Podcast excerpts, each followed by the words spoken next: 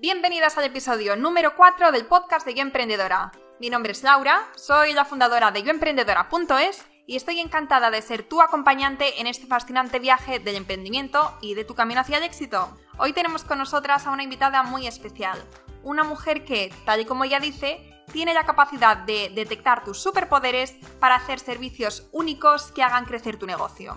Ella es Marta Falcón, emprendedora y experta en diseño de negocios. Bienvenida Marta, es un placer poder hablar contigo hoy. Muchísimas gracias y bueno, el placer es, mío. Gracias por, por invitarme. Bueno, ya sabes que te comenté cuando me puse en contacto contigo que te descubrí por el programa de Joan Boluda y desde entonces he visto tu charla en TEDx Galicia y otras entrevistas y ponencias que has tenido y que, que tienes ahora mismo en YouTube. Y, Muchas gracias. No, de nada.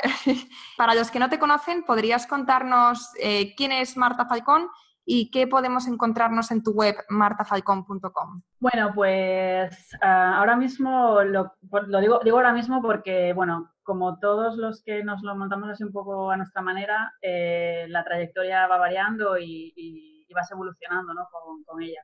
Entonces, bueno, ahora mismo lo que, en donde estoy más centrada es en, en, la creación de nuevos servicios, de servicios que realmente aporten valor a las personas. ¿Sí? Y, y que realmente que sean cosas, eh, tanto los servicios como incluso tu forma de trabajar, que estén generando un cambio para ti, o sea, que quieras como romper con algo que estabas ofreciendo o, que ya no quieres seguir ofreciendo lo de siempre, ¿no? Entonces, te ayudo en ese proceso que es laborioso y todos hemos adquirido vicios eh, trabajando y tal. Entonces, lo que ayudo es un poco eso, a, crear servicios y, formas de trabajar a las personas que quieren un poco subir un, nivel y, y, realmente romper un poco con lo que ya estaban haciendo. Entonces, ahí un poco donde me estoy centrando. Mi web está ahora en proceso un poco así de cambio, pero un poco es eso lo que, lo que podréis encontrar en ella ahora mismo. Vale.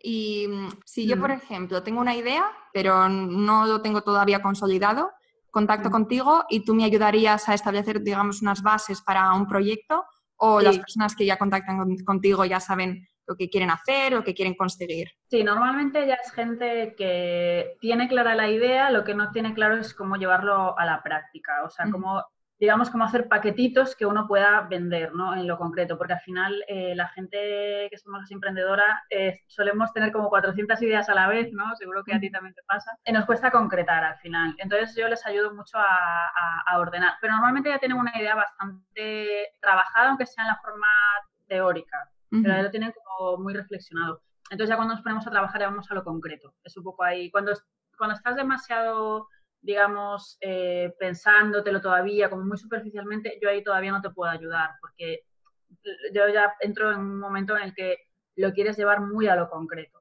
o, lo quieres ya cambiar, pero de una forma muy concreta. Entonces, sí que tienes que tener la idea, pero tienes que tenerla ya un poco eh, reflexionada por lo menos normalmente eh, tenemos tantas ideas y todas nos gustan y todas las queremos llevar a, la práctica, ¿no? Mm. Eh, o, no nos decidimos realmente cuál es la más adecuada y realmente tendremos que centrarnos en, vale, pero ¿qué es lo que tu cliente valora al final? No es tan fácil y tan sencillo como eso. Estamos muchas veces, a todos nos pasa, ¿eh? Somos humanos. Estamos muchas veces tan centrados en nuestra idea o lo que nosotros necesitamos o buscamos o tal, que realmente si lo pensamos al contrario y nos centramos mucho en, bueno, es la otra persona que es lo que yo le puedo ofrecer, ¿no? Y ese cambio de chip, de forma de pensar, también es un proceso, porque no es fácil, o sea, todos lo sabemos, nos estamos cansados de, escucharlo, pero luego llevarlo a la práctica es, un poco más complicado. Claro. Entonces, mi forma de trabajar está muy centrado en, el usuario, eh, se llama Customer Centric, que es poner al usuario en el centro de nuestra ideación de esos servicios. Mm, y, es ahí donde está la clave en realidad, o sea, no tiene más, más secreto que ese. Y cuéntanos, ¿por qué decidiste emprender? Pues, a ver, yo en realidad siempre lo tuve bastante claro. O sea, te estoy hablando de que cuando estaba en la universidad ya lo, ya lo veía ahí como un horizonte al que me gustaría llegar, porque, bueno, soy una tía como, bueno, lo que decía, como, como de ideas y, y, con mucha iniciativa para hacer muchas cosas, ¿no? Siempre estaba metida igualmente en 400 saraos y aunque empecé trabajando por cuenta ajena y, estuve en distintos países eh, trabajando y en distintos sitios de España aprendiendo de muchas empresas enormes, o sea, inmensas y muy pequeñas también, de todo tipo, eh, en realidad mm, lo tuve bastante claro, pero por esto que te digo, ¿no? que mm, me gustaba y me gusta y me gusta eh, hacer las cosas a mi manera y realmente tener el control de poder decidir mañana que quiero eh, poner en marcha el proyecto X y, esa libertad de poder uno desarrollarse en la dirección que quiera, para mí no tiene precio casi. Y entonces terminaste la carrera, luego trabajaste en, algunas empresas. Sí, Y entonces, más o menos, ¿con cuántos años o después de, de, cuántos años trabajando en empresa decidiste ponerte por tu cuenta? Cuatro, casi cinco años trabajando en empresas, desde los 23. ¿Y trabajando también en este sector?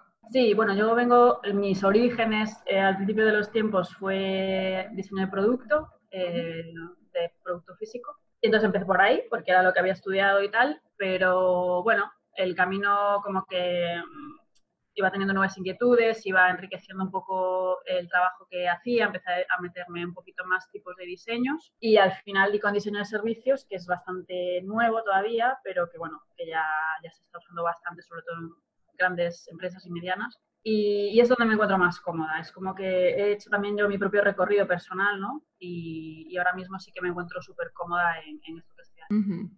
Y mm, ahora hablando un poquito sobre eh, lo que necesita un negocio para prosperar. ¿Cuáles dirías tú que son las claves que tiene que tener eh, un emprendedor, un negocio, un proyecto para superar esa primera etapa y conseguir sacar su máximo potencial? Pues lo primero yo diría que asumir que esa etapa hay que pasarla sí o sí, o sea que es, inevitable. Yo la gente que quiere por el atajo rápido y quiere buscar una pastilla mágica, ¿no? Que, ojalá lo hubiera. Ojalá lo hubiera, sí. Pero, pero no, es que primero hay que pasar por, por, todo eso porque todo lo que se aprende de mejor o peor manera en la primera etapa está tan complicada, hay que pasarlo. O sea, primero es asumir eh, eso. Y luego eh, diría que es muy mental, es decir, eh, que no es tanto el que vaya, te vaya a ir mejor o te vaya a ir peor, sino es como tú gestiones el que te vaya al principio mejor o peor. Y normalmente te va a ir peor de lo que esperas. Entonces, el tener la capacidad de uno gestionar esa frustración y, bueno, y no saber muchas veces, ¿no? Porque al final es un máster casi intensivo de la vida. Sí. Eh, yo creo que esa, sí, capacidad mental de uno, ¿no? Eh, es, yo creo, la clave porque es, lo que tienes, es lo tienes que aguantar. O sea, tienes que ser lo suficientemente perseverante como para pasar esa fase y saber qué va a pasar y que vas a salir fortalecido de ella. Estoy totalmente de acuerdo. Em, hay una frase, eh, ahora mismo no me voy a acordar, pero dice algo así como la gente que se queda es la gente que al final llega. Sí. estoy totalmente de acuerdo. Y sé que se la puedes esta frase igual decir a alguien que está ahí en el agujero este chungo, ¿no? De, sobre todo del principio, bueno, cualquier agujero, pero sobre todo en el principio. Y sé que es como, puede parecer increíble, ¿no? o como demasiado comercial, digamos Sí. es que es así realmente. Cuando, cuando después lo pasas, eh, te das cuenta de, sí, pues era verdad. Era mm. simplemente tratar de aguantar un poco más, ¿no? Y otra cosa que diría es que, que te guste muchísimo lo que haces, que no sea, que tu motivación no sea exclusivamente, por ejemplo, eh, ganar pasta o tener más tiempo libre. O sea, eh, es tan jodido esto, o sea, perdóname la expresión, que, mm, o sea, te tiene que salir de dentro y, tiene que ser casi inevitable para ti hacerlo. Sea, tiene que ser algo que te apasione muchísimo. Esa tiene que ser tu motivación. Si no, no, llega no eres capaz de ser perseverante. O sea, no vas a ser capaz de soportarlo porque es demasiado todo lo demás. Entonces tiene que valer la pena de alguna manera. Y según tu experiencia, ¿cuáles son los errores que suelen cometer las startups, los emprendedores cuando empiezan? Bueno, o sea, si es startup o emprendedor, eh, si me preguntas por startup, eh, normalmente caen un poco, pecan cuando se equivocan al principio, sobre todo en eh, centrarse demasiado en la búsqueda de financiación y no en eh, mejorar su producto o su servicio. Es como que al final se, se, olvida un poco de lo importante. Y luego un emprendedor más, más pequeño, em, cuando se lo quiere montar por su cuenta o cuando realmente quiere sacar adelante un proyecto ambicioso, un poco va relacionado con, con, lo que te decía antes, es, eh, es muy mental, es muy de, de, prepararse uno mentalmente para soportar la, la adversidad.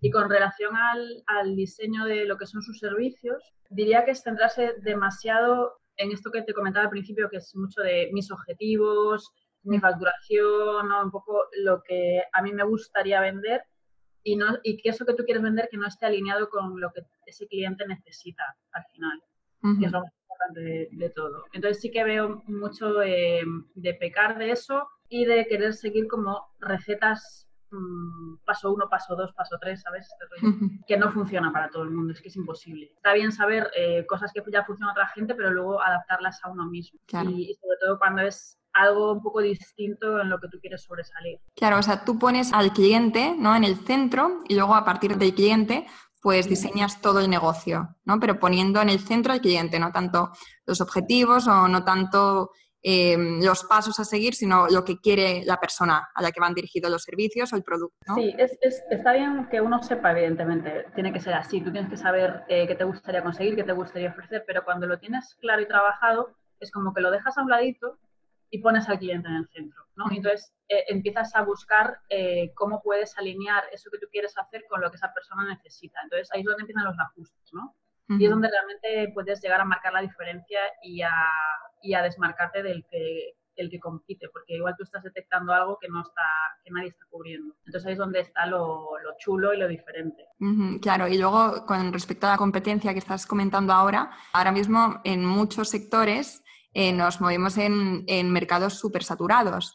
Entonces, diferenciarnos es tarea pues muchas veces muy difícil. ¿Qué claves o qué consejos podrías darnos para destacar frente a las masas y mm. finalmente posicionarte como un referente en el sector? Pues lo primero que diría, siempre le digo a todos los clientes, es eh, está bien que sepas lo que hace la competencia, pero deja por lo menos un tiempo, por lo menos el tiempo que están trabajando conmigo, les pido por favor que dejen de, de informarse o de estar mirando las webs de la competencia, las redes de la competencia, o sea, como que se aíslen totalmente de eso y se dejen de comparar.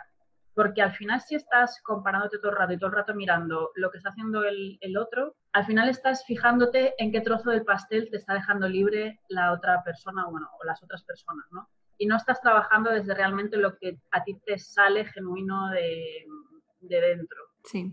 Y, y, no estás centrado en tu cliente, estás al final centrado en el trozo de pastel que te deja, o las migajas a veces, que ni siquiera es trozo a veces de pastel, que te están dejando los demás, ¿sabes? Entonces, algo que, que suelo pedir es, por favor, eh, las semanas que estemos trabajando, olvídate, o sea, o borra los de redes o, no los mires, pero es que estemos trabajando desde realmente tu, mm, tu forma natural de ser, de trabajar, de, de ver las cosas, de tu visión. Sí negocio, ¿no? Y, un poco es el origen de, todo el trabajo. Cuando ya te has olvidado del exterior y realmente para ti, de forma genuina, eh, tu cliente es lo que más te importa y realmente ayudar y contribuir es lo que más te importa, no necesitas nada más. Vale, que esto lo digo es como súper fácil, ¿no? Que no es fácil, pero mm, porque estamos muy viciados. Pero yo diría que, que es que es muy importante trabajar desde ese punto de vista de, bueno, eso, deja de recoger las migajas que te dejan y realmente crea tú algo que, te salga de dentro y que sea realmente hecho por ti y, para ese cliente. Claro, claro, porque muchas veces pecamos en mirar a los que ya están en la cúspide y decir, ah, si ellos han hecho esto y les ha funcionado, pues entonces yo voy a seguir exactamente los mismos pasos y, y, entonces el éxito asegurado para mí, ¿no? Sí, pero ahí nos, perdemos un poco la esencia de o, nuestra visión, nuestra misión y acabamos siendo réplicas de otro que eh, no significa que porque ellos lo hayan conseguido que vaya a funcionar con nosotros. Exacto. Una cosa es inspirarse, que eso está genial y todos lo hacemos y, viene muy bien para, realmente ver que hay cosas bonitas que uno puede conseguir, ¿por qué no?